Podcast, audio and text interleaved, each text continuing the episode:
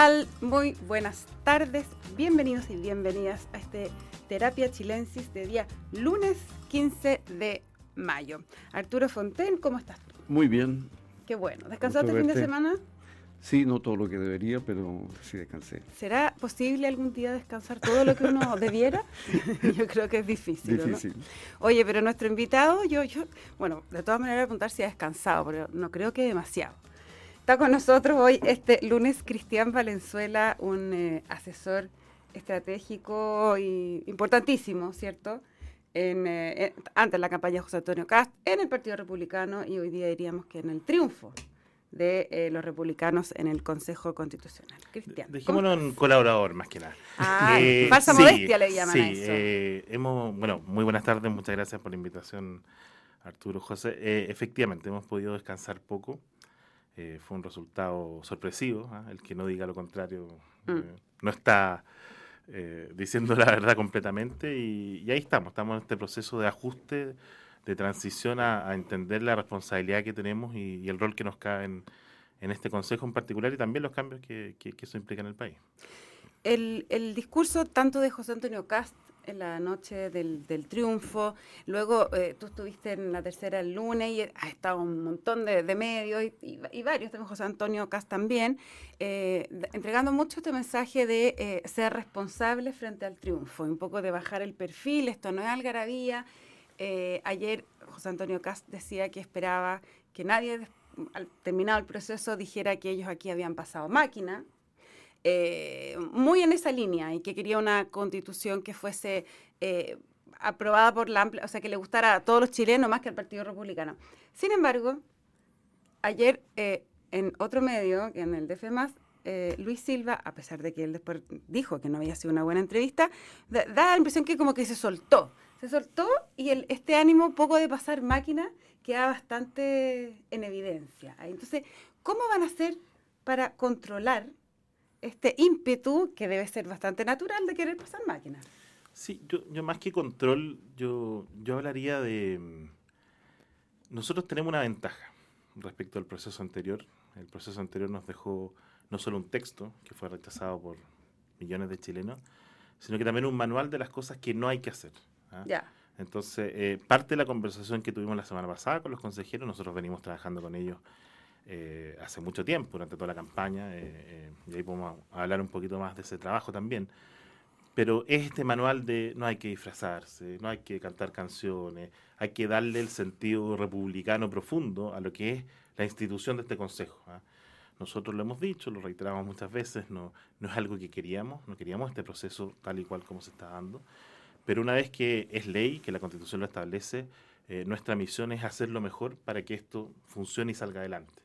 Ah, y por lo tanto, más allá del, de la entrevista de ayer, que, se dio eh, de manera previa a muchas conversaciones, y evidentemente, y, no para todos, para, para, para, para, Luis Alejandro, para cualquier consejero, para el partido, para los parlamentarios, ¿ah? eh, esta nueva realidad que puede durar muy poco o puede extenderse en el tiempo, eh, nos obliga a todos a adaptarnos y ajustarnos y por lo tanto, eh, efectivamente, eh, y yo considero lo mismo, no, no, fue una buena entrevista, se quiso dar un mensaje que no se entendió para nada, y, y, por lo tanto la corrección es la señal de seguimos en ese mismo camino, porque si uno toma todas las declaraciones de, de, Luis Silva en la semana, van en la línea correcta. Entonces, eh, ese es un poco, no, no, no estamos exentos para nada de errores, van a haber muchos errores.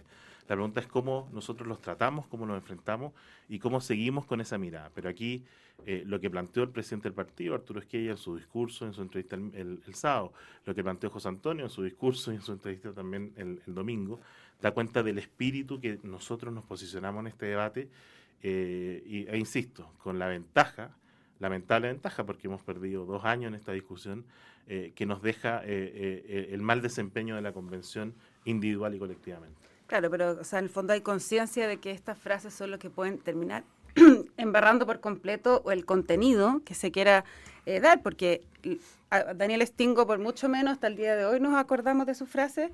y, es, el mensaje, y, es el mensaje de la entrevista con Antonio. Si nosotros creemos, porque tenemos los votos, que podemos hacer la, constitución a la pinta nuestra, eso no se va a aprobar.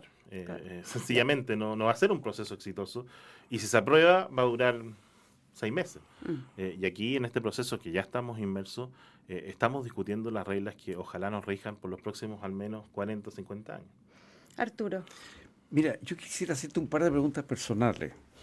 Yo soy muy una poco dado a la personal. Una, yo sé, pero por eso mismo me da cierta... Porque tú has sido una figura importante en crear el clima de opinión que ha permitido este triunfo desde la televisión, desde los medios, y además eres un estratega muy valorado. Eh, ¿Dónde vives tú? En Buin. En Buin. Un pajarito me contó que tú cuando te graduaste tuviste la oportunidad de hacer tus estudios de posgrado en Harvard y preferiste hacerlos en Cornell, que es una gran universidad, pero no es Harvard. ¿Por qué? El primer elemento es, personal familiar. ¿ah? Eh, eh, ¿Tú cuántos niños tienes? Yo tengo cuatro. La última nació hace cuatro meses. Ah, Eloísa no me está escuchando, pero le mando un saludo. Eh, entonces, a esa altura teníamos dos hijos y y, obviamente los costos financieros de, estudiar afuera no son menores. Yo siempre quise estudiar en un programa de dos años para poder aprovechar al máximo la experiencia y, no en Derecho, lo hice en, políticas públicas. Ah, tú estudiaste, te graduaste en políticas públicas. sí, en, Public Administration, pero, porque ya había hecho un magíster en ciencias políticas acá en Chile, pero la experiencia de afuera, y además salíamos bastante tarde, ya tenía 34, 35 años. Entonces, parte de la decisión era que Boston era muy caro, era, eh, era compleja la vida ahí y, lo que te ofrecía Ítaca, que es donde queda con él, mm. es un ambiente lleno de cascadas, reflexiones, mucho espacio, un poquito más, más barato. Y un segundo elemento que, que para mí era una, una apuesta, pero terminó siendo eh, un elemento fundamental de mi formación, era que una, era una universidad liberal, ¿ah? con muchas ideas de, de, izquierda, que la izquierda americana es muy distinta a, a, lo que se... Entonces yo tuve la oportunidad, eh, yo no me enfoqué en las políticas públicas, me enfoqué en... Eh, hice mucho de los, de, los, de los estudios y los programas de, del programa de gobierno.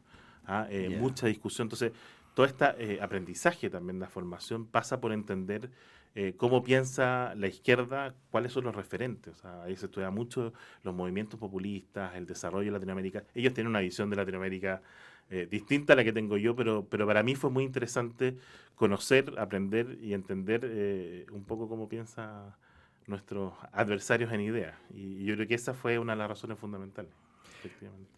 Ahora vamos al área chica. Eh, ayer en una entrevista muy interesante, la tercera, eh, José Antonio Cast eh, confirmó que había habido un llamado telefónico del presidente Boric a él el día domingo 7 después de las elecciones.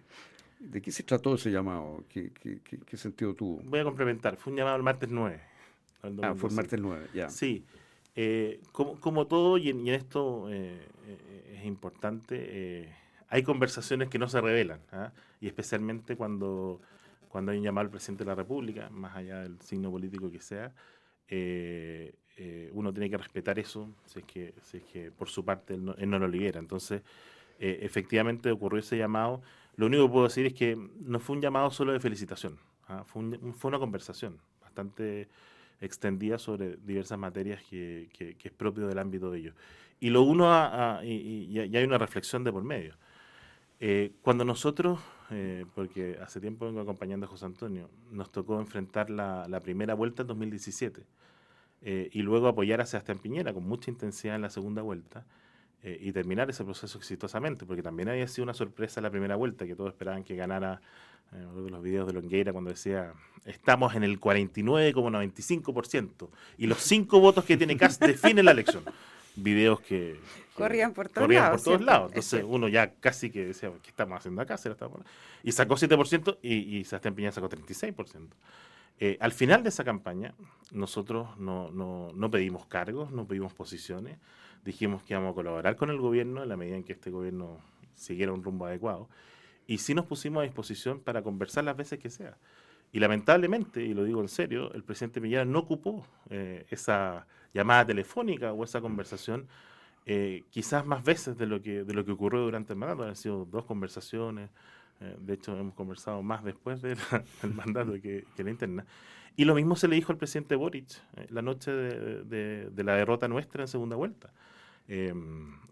Todos ven la foto, ¿ah? la foto de José Antonio sentado con Gabriel Boric en el hotel, mm. ese hotel del centro. Pero hay un trayecto hacia esa foto. hay un trayecto en que uno sale de un comando lleno de gente muy triste porque tenía la esperanza de otro resultado. Y uno hace un trayecto súper duro porque va acompañado de las banderas mm. hacia el centro, llena de gente, y no, se va metiendo en... Yo lo acompañé, entonces soy testigo vivo de ese proceso, de, de uno se va encajonando para llegar al centro y fue súper difícil llegar porque había mucha gente.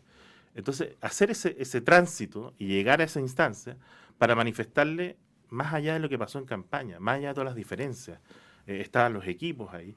Hubo una conversación muy sincera en el minuto en que, al igual que muchas cosas, tú asumes la derrota y te pones eh, sinceramente a disposición del gobierno en lo que se pueda. ¿ah? Eh, y él le dijo, y, lo ha dicho creo que en otras entrevistas también, llámeme cuando sea necesario. Nosotros no, no, revelamos las llamadas salvo que nos consulten. y así es, creo, ciertas instancias republicanas eh, que son importantes porque si el presidente quisiera mejorar el rumbo de su gobierno, tiene que también escuchar lo que piensan sus adversarios de manera profunda, dispuesta, y eso no tiene que ser un hito político en sí mismo.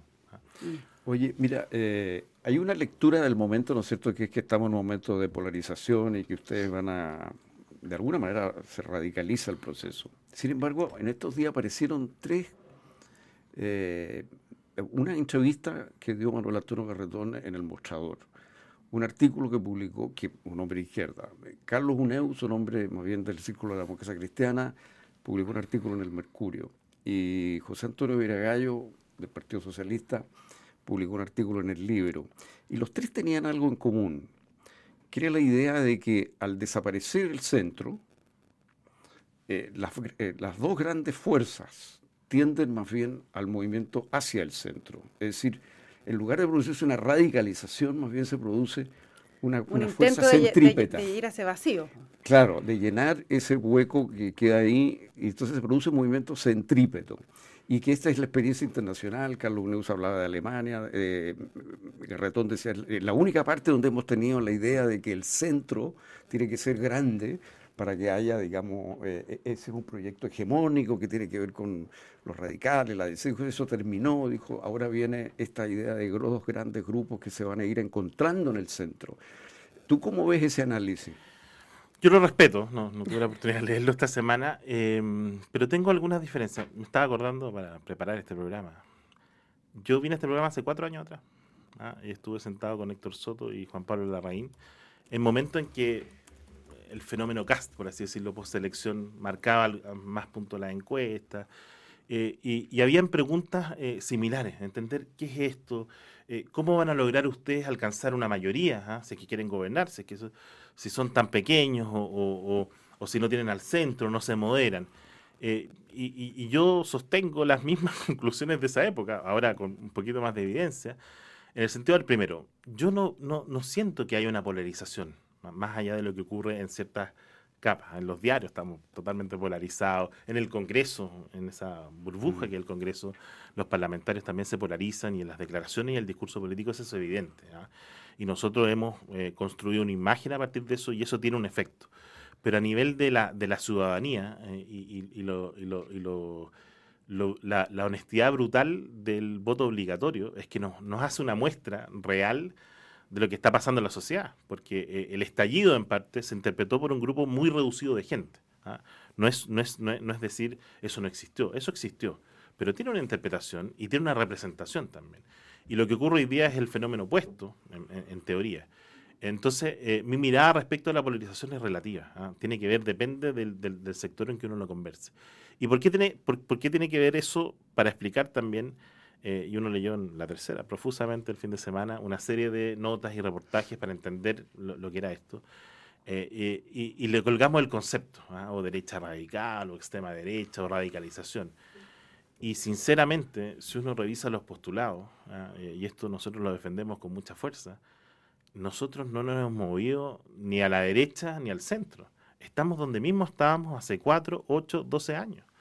¿Ah? Eh, y eso no, ha cambiado. Una cosa es el discurso y ciertos tintes y, lo que ha pasado en el resto del mundo. ¿ah? Como otros han cambiado y, otras fuerzas se, aparentan y se buscan los nexos. Pero, pero en síntesis, lo que nosotros defendemos no ha cambiado mucho en los cuatro años. Yo creo que lo que pasó en Chile es que producto de esa polarización eh, aparente, hay sectores de derecha que sí, efectivamente, se fueron al centro y cambiaron sus banderas.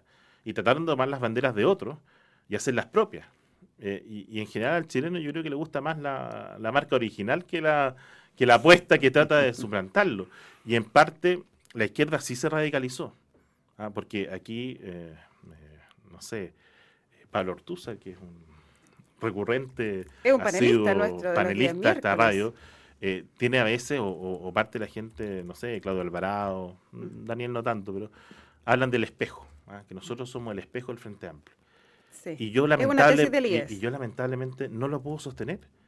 Porque ni, ni, a mí, da lo mismo yo, pero ni a Arturo Esquella, ni a José Antonio Castro van a ver nunca en la calle liderando una marcha para destituir al gobierno. No lo van a ver nunca avalando a través de proyectos la violencia. ¿ah? Si lo más violento que decíamos en el 2016 era que había que tener una fuerza militar en la Araucanía para apoyar a carabineros para hacer la pega. Y ya llevamos un año y parece que nadie se acuerda que eso era extremo hace cuatro años atrás. Entonces, pueden, pueden entenderse los espejos en la medida en que hay una fuerza política que va creciendo, que tiene un discurso de oposición. Nosotros somos muy duros en la oposición y creo que uno de los factores que explica el resultado de la elección es que la gente vio en su rechazo al gobierno una alternativa que representa esa oposición. Pero somos oposición porque defendemos ciertas materias. Cuando nos convocaron a la mesa de seguridad, estuvimos sentados en la moneda y quisimos sacar adelante los proyectos, pero después el presidente indulta a las personas que indultó y, y, no, y, no, y no destruyó la pega. La reforma tributaria, los diputados en la comisión trataron de buscar alternativas. El ministro optó por negociar en el Senado y perdió en el camino. Entonces, yo relativizo eh, eh, lo de extremo, lo de radical. Eh, podemos mirar muchos libros sobre lo que el populismo. Nos acusan de populistas muchas veces. Y yo, sinceramente, estar en contra de los retiros, estar en, contra de los retiros cuando uno es gobierno y cuando es oposición, estar en contra del, salario, del aumento del salario mínimo, estar en contra de las 40 horas. O sea, eh, ¿dónde están los proyectos populistas? Y si populismo es hablar el lenguaje que los chilenos hoy día están sintiendo en materia de seguridad, ¿ah? eh, con medidas que están dentro de la razonabilidad democrática, eh, eso, eso no es populismo tampoco. Entonces, discrepo de algunos análisis en ese sentido y creo que, parte del resultado, que explica, ¿ah? pero esto no es, eh, o sea, el que cree, y lo, y lo, hemos tratado de manifestar con mucha fuerza, que los tres y medio de millones de chilenos que votaron por el Partido Republicano son republicanos, coinciden en toda nuestra oferta programática, está totalmente equivocado. A ese punto yo quería llevarte, Cristian, porque eh, efectivamente uno no podría decir que los tres millones y medio de chilenos son republicanos. ¿Cierto? Eh, hay un montón de circunstancias que inclinan el voto en determinado momento hacia un lugar o hacia otro. Acá el tema de la seguridad, la migración, obviamente que es un, factor importante y que el discurso que tiene usted ha calado muy fuerte eh, en ese sentido. Pero hay, hay un, grupo importante de la población también, eh, que tú podrás decir, no sé, redes sociales, elite, lo que sea, quizás asociado a un mundo, o, no sé si más progresista o centro, pero que está de alguna manera temerosa con esta llegada de republicanos al poder, eh, ya sea en la convención y en lo que venga después. Este crecimiento tan grande de republicanos que cree que de alguna manera las conquistas que se han tenido en términos de, eh, de, derechos de minoría, de aborto, matrimonio igualitario, se pueden borrar de un plumazo. La respuesta general de, en estos primeros días de los consejeros electos ha sido que no hay tiempo y que la convención no es un lugar como para discutir ese tema de, ese tipo de materias, que son solo cinco meses, etcétera. Pero hay un, hay un temor instalado de, bueno, y si no es la convención, y si siguen creciendo, y después son gobiernos, yo quiero saber, en ese sentido, ¿cuál va a ser la bajada? O sea, aquí, aquí hay que eh, atenerse para lo que viene. Yo, te pongo un ejemplo.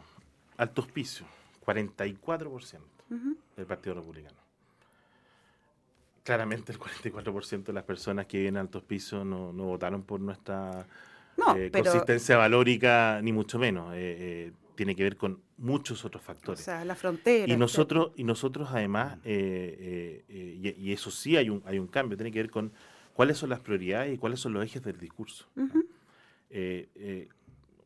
tú lo recordarás muy bien, José, porque reporteas hace mucho tiempo, pero eh, José Antonio Cast tenía en la Comisión de Educación cuando era parlamentario, o en materias valóricas, andaba con una mochila con anticonceptivos para mostrar las distintas alternativas a la píldora del día después. Era parte de su agenda. Y no ha cambiado su percepción respecto del aborto, del matrimonio eh, igualitario, lo que sea. No ha cambiado para nada eso. Pero otra cosa es que sea su cabeza de batalla hoy día. ¿ah? Él no, no, no se ha arrepentido de eso, no se va a dar una voltereta pero, pero, pero el, discurso y las prioridades nuestras también se han enfocado en las prioridades de los chilenos. Y no, y no es, un, no es una, una, una, invención nuestra, es cosa de ver las encuestas.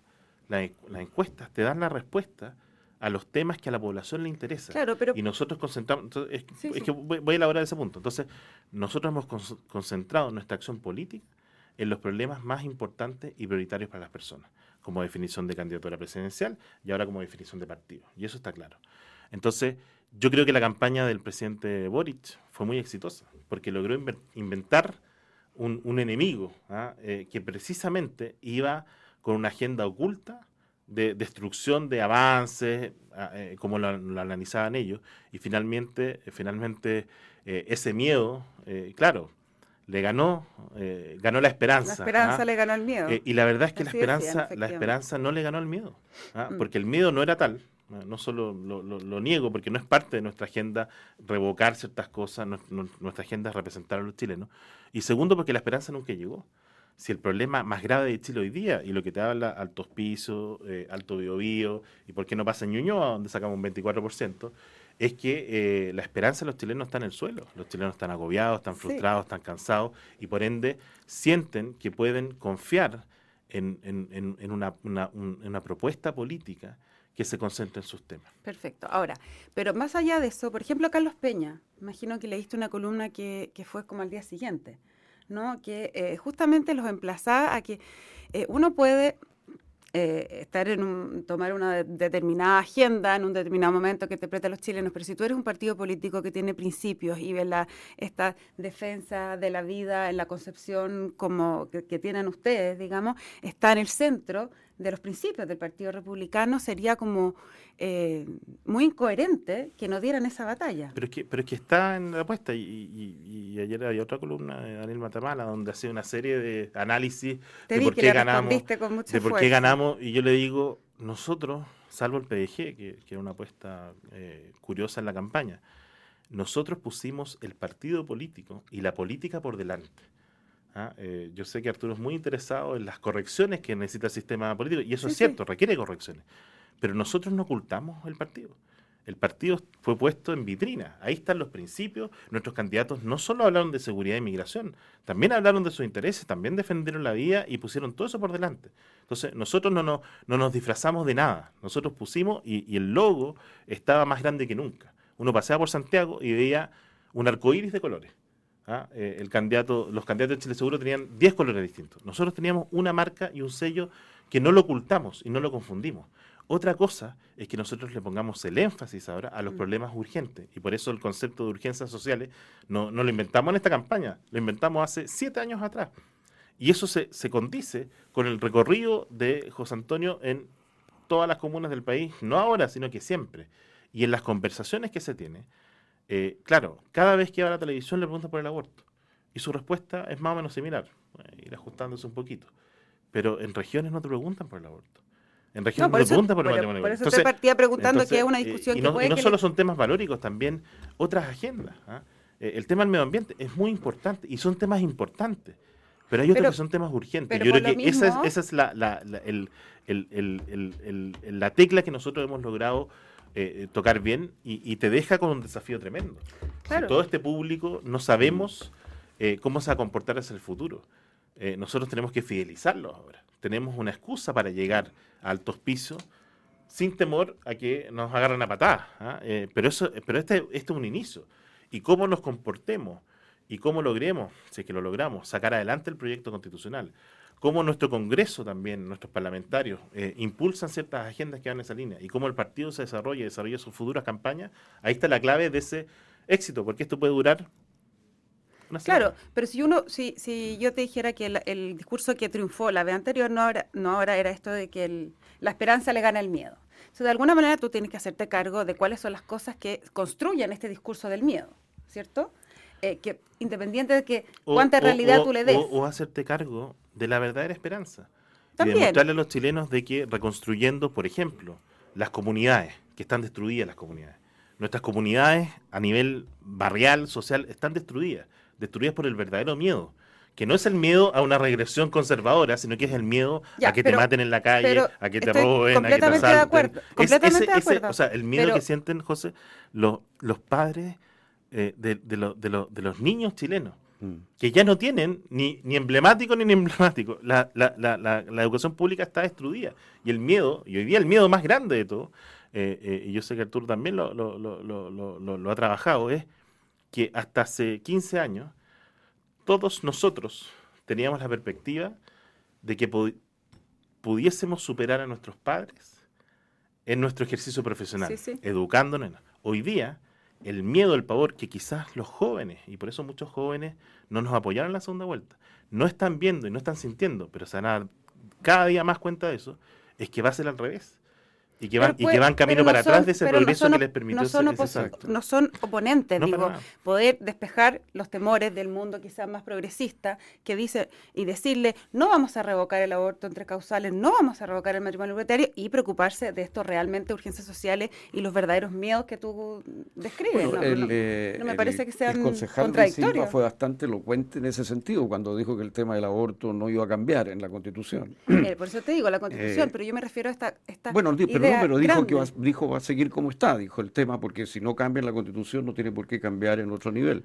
Entonces, yo creo que eso lo, lo despejó él, me parece a mí. Ahora, lo que a mí me, me, me gustaría que tú nos dijeras un poco, pero en materia de seguridad, por ejemplo, eh, en, en dos palabras, ¿qué es lo que debería hacer el gobierno en A ver, este momento? Yo, una frase, dado que estamos entre nosotros no hay problema, pero entre nosotros. yo creo que este gobierno ha hecho mucho más en seguridad que el gobierno anterior.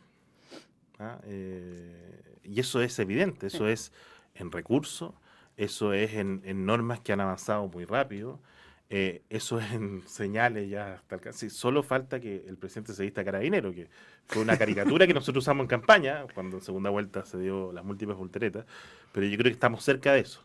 Ahora, el problema de fondo es la credibilidad. La credibilidad del presidente es que la gente no le cree precisamente porque no solo se ha dado voltereta, sino que es una voltereta y a mitad de semana se da una media vuelta para atrás. ¿ah? Eh, En gestos, en actos, en hechos. ¿ah? Si lo de los indultos es demoledor para el gobierno. O sea, si tú te comprometiste en campaña a sacar los indultos, ¿ah? fue parte de tu oferta programática, y liberar a esas personas, bueno, hazlo el primer día. Pero no lo haga a fin de año cuando estás Cuando estás discutiendo con una mesa de seguridad, claro. Eh, eh, seguridad entonces, entonces para arriba, sí. eso y en tantas otras cosas más te genera esa sensación de incredulidad. Ese es el- lamentablemente el problema del gobierno. Y, y como no soy asesor de gobierno, ni espero serlo, eh, no, no, me, me- me hace muy difícil. A mí me ha tocado en, en- en algunos programas decir el valor del perdón y el arrepentimiento. ¿ah? Yo creo que el domingo hubo algo de eso. Yo creo que esta llamada, hay algo de eso.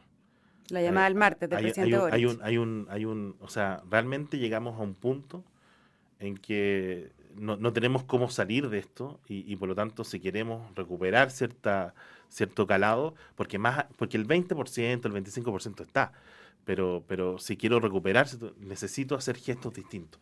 Esa es la única salida y, tiene que ver con un, acto de contrición tremendo para, eh, para ese ejercicio. Pero yo creo que ese es el problema. Entonces, eso en cuanto a lo que pasa hoy día y las medidas que uno ve. Ahora, adicionalmente, eh, evidentemente, más que, más que un porque nos han quitado la agenda de seguridad. Estado de excepción, para eh, apoyo, eh, son parte de las medidas que estaban. Y yo creo, eh, si, si tuviera que hipotetizar sobre un futuro gobierno, tú requieres un plan eh, muy concreto, más que un programa de gobierno, un plan de gobierno. Va a tener muy poco tiempo y tienes que tener un plan clarito sobre cómo enfrentar de manera directa y, y difícil al narcotráfico. ¿Tú partidario aumentar el número de carabineros? Yo, yo sí, pero no es solo aumentar el número y dotación y distribuir, o sea, otro, otro plan que, que es bueno que en lo que todos los alcaldes están pidiendo. pero que, que otro plan que es bueno en diseño, este plan de, de reubicación de la dotación, ¿ah? Eh, Ujú. para, para ciertas comunas es, es fundamental. Pero, pero no es solo eso, también capacitación. ¿ah? Si creer que Mm. más carabineros es la solución a todo, No. si hay carabineros que no, no, no, no, no tienen entrenamiento, no tienen la regularidad para enfrentar situaciones complejas. Eh, en Mm. Es lo que orden- vimos en el estallido. en materia, claro, y en materia de orden público, llevamos. eh, lo- lo- la crisis del orden público no empezó el 19 de octubre del del 18 de octubre del 2019. Empezó con mucha fuerza el 2006. Mm. ¿Y cuál es el primer acto? Nadie se acuerda de esto, yo solo recuerdo esto. El primer acto de insurrección hacia la autoridad de carabineros. Cuando luego un incidente entre un carabinero y un periodista en medio de las protestas con Michelle Bachelet, Michelle Bachelet cita a Alejandro Guiller como presidente del Colegio de Periodistas a la moneda y anuncia al lado de él que ha removido al jefe de las Fuerzas Especiales de Carabineros de Santiago por, este acto. Y de ahí, de ahí vino las lacrimógenas del ministro Ginspeter. Entonces, los carabineros les pagan mal, se sacan la mugre, están saliendo todos los días y su vida está en riesgo. No están capacitados y quieren que ellos nos resuelvan todos los problemas de seguridad de Chile. No, no me parece justo, entonces es parte de los desafíos. Oye, una sola frase rápido, lo dijiste, pero, pero simplemente para recalcarlo. Si el proyecto... Puedo, volver en cuatro años más, no hay, no hay problema. si el proyecto constitucional es rechazado, ¿tú sentirías que es un fracaso de los republicanos? Yo creo que es un fracaso de todo, al menos de nuestra disposición está eh, hacer todo lo posible y más allá de lo posible para que esto salga adelante. Eso implica ser muy inteligente, ser muy prudente, ser muy responsable. El famoso modelo Frontaura está siendo aplicado hoy día en el comité de expertos y más allá de que todos quieren tener una entrevista con él, mientras eso siga funcionando así, la idea es que nos concentremos en la tarea. ¿ah? Y eso es parte también del rol que van a tener los consejeros. Los consejeros son por cinco meses y tienen inhabilidad de cinco años. No es el momento de eh, eh, aprovechar el minuto de fama para sacar un, logro individual. Este es un momento para actuar en lo colectivo. Y, esperemos que, el resto de la sociedad lo comprenda y, hagan este acto sincero un esfuerzo por sacarlo adelante. Evidentemente, hay temas que para nosotros son muy relevantes ¿ah? y, que, que si se construye una mayoría para que nosotros no estemos de acuerdo, nosotros no vamos a tener dudas en rechazarlo, con el costo que sea. ¿ah? Mm. Aquí una de las un factor fundamental, José Antonio Castro eh, hoy día está en 27%, pero hace un mes, dos meses atrás estaba en 17%. También tiene una. Y, todos y nos cuestionaron mucho y nos preguntaron qué rol va a cumplir en la campaña, porque se puede quemar. ¿ah? Puede poner su, su, su, política eh, en riesgo por esto si sacamos cuatro o tres consejeros. Eh, y eso no estuvo en discusión. Y lo mismo ahora. la entrevista del domingo, en la tercera, cumple ese objetivo, definir claramente nuestra apuesta. Y si finalmente logramos sacar una constitución que represente a todos los chilenos, o a la mayoría de los chilenos, y no solo a la mayoría de los republicanos, falta el solo, pero un problema de detalle, eh, va, a ser, va a ser un éxito. Y si eso significa sacrificar la presidencial, bueno, eh, lo mejor para el país es lo que nosotros queremos. Cristian Valenzuela, muchísimas gracias por haber venido este día lunes eh, a conversar con nosotros aquí en terapia. Esperamos tenerte antes de cuatro años de nuevo, porque yo creo que eh, si ya estás siendo un, actor fundamental, me da la impresión de que... Pero si funciona así, ¿para qué cambian las cosas? Mira tú. Les cuento que la transformación digital de tu empresa nunca estuvo en mejores manos. En Sonda desarrollan tecnologías que transforman tu negocio y tu vida, innovando e integrando soluciones que potencian y agilizan tus operaciones. Descubre más en sonda.com. Sonda Make It Easy. Los dejo invitados a quedarse en Radio Duna porque a continuación información privilegiada al cierre y luego sintonía crónica debut junto a Bárbara Espejo y Francisco Aravena. El capítulo de hoy, el disco debut de YouTube. Arturo Fonten, Cristian, de nuevo, muchas, gracias, por esta terapia chilensis y nos encontramos mañana martes a las 8. Que estén muy bien. Buenas noches. Muy buenas noches.